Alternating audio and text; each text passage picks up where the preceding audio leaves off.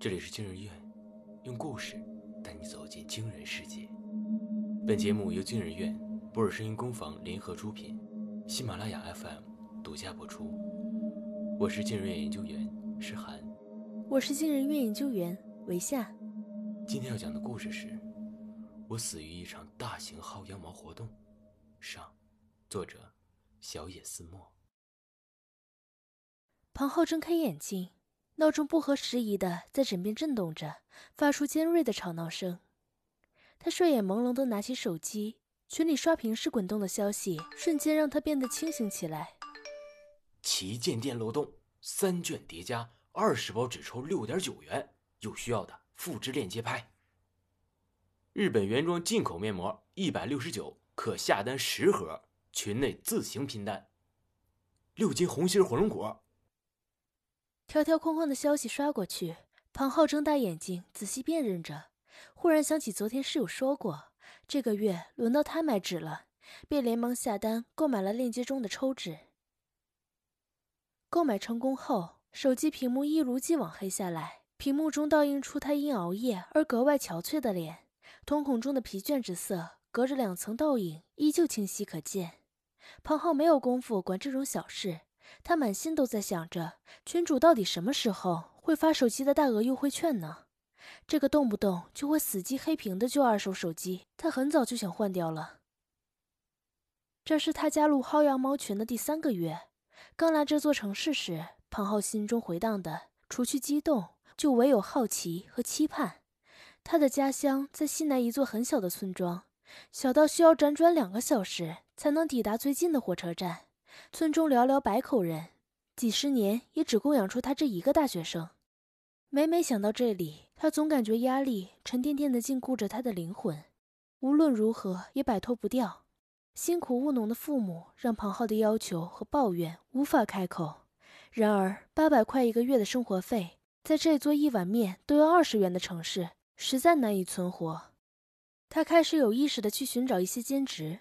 起初是大学生们最常做的家教，他接了一个初中生的物理和数学课程，紧张的准备三天后，开口第一句话就被浓重的西南口音打回原形。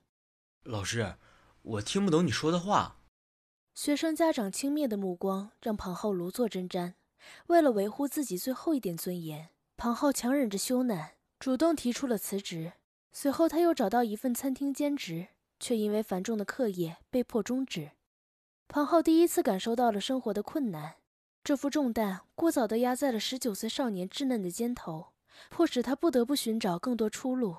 身边的同学大多过得很好，住在四号床的李想更是妥妥的富二代，一双 AJ 顶得上庞浩两个月生活费。而当李想用源源不断的礼物顺利将庞浩暗自倾心的女神周天琪追到手后，那种混合着嫉妒和羡慕的复杂心情更是抵达了巅峰。一个月后，李想搬了出去。那天晚上，庞浩在床上辗转反侧，难以入眠。机缘巧合下，打开了某网站，点进了一个视频。用一块钱买到两盒的自热火锅，能吃吗？视频是特地做过后期处理的，变调加速后的声音听上去有种说不出的怪异感。可视频的内容却对庞浩有着巨大的吸引力。他目不转睛地看着屏幕上那个没有露脸的男人拆箱倒水。试吃，最终得出一个结论：一块钱两盒的自热火锅和好几十块一盒的没有任何区别。视频结束后，庞浩理所当然的和其他几百人一起加入了视频博主长途君的优惠群。在这个群里，长途君每时每刻都在刷屏似的发送着优惠券，从食品到用品，从彩妆到鞋服，应有尽有。很多商品的价格都低廉到令人不可置信。一块钱的洗衣液，五块钱的卫生纸，甚至有一次，长都君还发送了一份怎样用一百元下单十箱可乐的攻略。庞浩眼疾手快的跟着一顿操作，成功后，他竟真的收到了商品，并将其顺利转卖给学校超市，小赚了一笔。对于这种优惠抢购行为，长都君自己有着独特的定义。新一期的视频里，长都君用加速变调的声音解释道。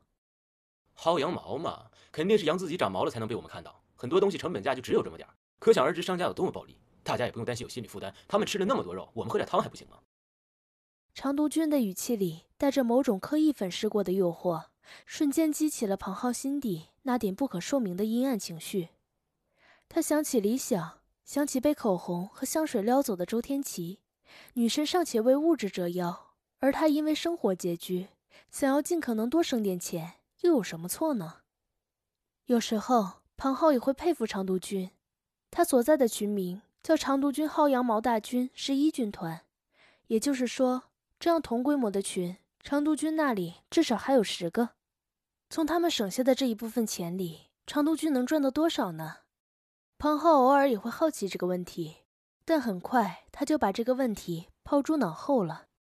抽纸送到那天，庞浩去学校代收点拿快递，正好看到一个娇小的双马尾女孩站在架子前，对着最顶层的大箱子面露难色。他伸手帮女孩取下了快递。并在对方诚恳的致谢中得知了他的姓名，宋依云，生物学院大一新生。之后的相熟和相处就越发顺理成章。宋依云的家境也不算富裕，他们最常去的地方就是学校的湖边和食堂。从宋依云身上，庞浩难得的感受到一种久违的质朴，令他无比安心的同时，又让他忍不住产生期待。这天下午。庞浩通过长途君在群里分享的链接下单了一支口红，他还特意研究了网上的评价和反馈，挑了一支非常温柔的豆沙色。他也不能百分百确定宋依云是否会喜欢，但他想让她在一众化妆品堆满桌的富裕女孩中，不要显得那么质朴和卑微。而果然如他所料，收到口红的宋依云表现得极为开心。虽然庞浩并不能确定。这份开心究竟是来自礼物本身，还是因为这是他送的？但很快他就有了答案。宋依云紧紧握着那只口红，抬起小鹿般湿漉漉的圆眼睛望着他，笑容清浅。接下来的表白，是你说，还是我说？有女朋友这件事给庞浩的生活带来了一些改变。虽然宋依云强调过，两个人在一起不需要送什么礼物。只要开心就可以了，但有过不少恋爱经验的舍友告诉庞浩，女孩子说这种话往往都是客套，要是当真，你就死定了。于是庞浩把更多的精力放到了长途君的薅羊毛群上，以求买到更多物美价廉的礼物送给宋依云。这天晚上，庞浩刚买完一盒散粉，长途君忽然在群里发出了一条消息：紧急，商家巨大漏洞。在线的速来拍付。原来是一家鞋店在商品上架时错误的填写了优惠券的价格，使得买家可以以一百零八元的价格拍下六双牛皮鞋。庞浩的心脏狂跳，忙不迭地打开淘宝，跟着长途君拍下了皮鞋的链接。五分钟后，销量猛增了上千的商品飞快下架了。庞浩渐渐冷静下来，忽然意识到自己拍这么多皮鞋其实并没有用。还没等他想出解决的对策，长都君就在群里又一次说话了：“大家不要慌，这双鞋原价是六百多一双，我们这个价格拍，商家肯定是不会发货的。发货的话，他就亏死了。现在商品已经下架了，大家别怕，确定自己的订单价格没错后，跟着我走投诉流程，咱们投诉他违规，能拿到十倍的红包。”彭浩心里第一次出现了不安和迟疑的情绪。他知道之前那些不过就是小打小闹，所谓的优惠不过也就是商家薄利多销的手段，但这一次显然不是。十分钟后，长途君把投诉流程发到了群里，彭浩照着操作了一番，很快店家就找上了门。与庞浩想象中的破口大骂不同，他们是来道歉的。他们先是承认了商品价格是自己一时失误，接着又发了一封长长的道歉信。叙述创业开店的不易。店主是一对兄妹，母亲得了尿毒症，为了给母亲筹款治病，兄妹俩努力的开了这样一家店。努力经营了两年，终于有了点起色，却突遭这样一场横祸。长督军带领上千人这一番操作，直接让他们当初开店时缴纳的数十万保证金赔得血本无归，甚至无力再支付母亲下周的医药费。如果您愿意申请退款，我免费赠送您一张五折券，您看行吗？下次不管你买什么都打五折。店主道歉信字字泣血，庞浩看得一阵心软，正要答应退款，群里长毒君的消息却又一次弹了出来。商家那些装可怜的话，大家无视就好了。他故意把东西搞错，然后让咱们去买，销量和排行上去了，能赚到的钱是你想象不到的。你居然还在这替他考虑。长途君的语气里满是嘲讽。这些资本主义家现实里开着法拉利，却在网上跟我们装可怜，不用理会，让他们自己琢去吧。这话像是一柄重锤击在心头，敲碎了庞浩在道德边缘徘徊犹豫的良心。他最后看了一眼店主发来的道歉信，然后毫不犹豫地关掉了对话框。第二天早上，投诉的赔付款顺利到账，庞浩鬼使神差地打开淘宝，搜索那家鞋店的名字。跳出来的店铺首页只挂着四个大字：“本店倒闭”，而店铺中原有的几十种商品已经尽数清空了。那是庞浩第一次意识到，对世界上大多人来说，贫穷和富裕之间往往只有一线之隔，而这种隔阂脆弱到经不起任何风雨的搓磨。随后一段时间，他又跟着长途君先后搞垮了几家因为疏忽大意而算错价格的店铺。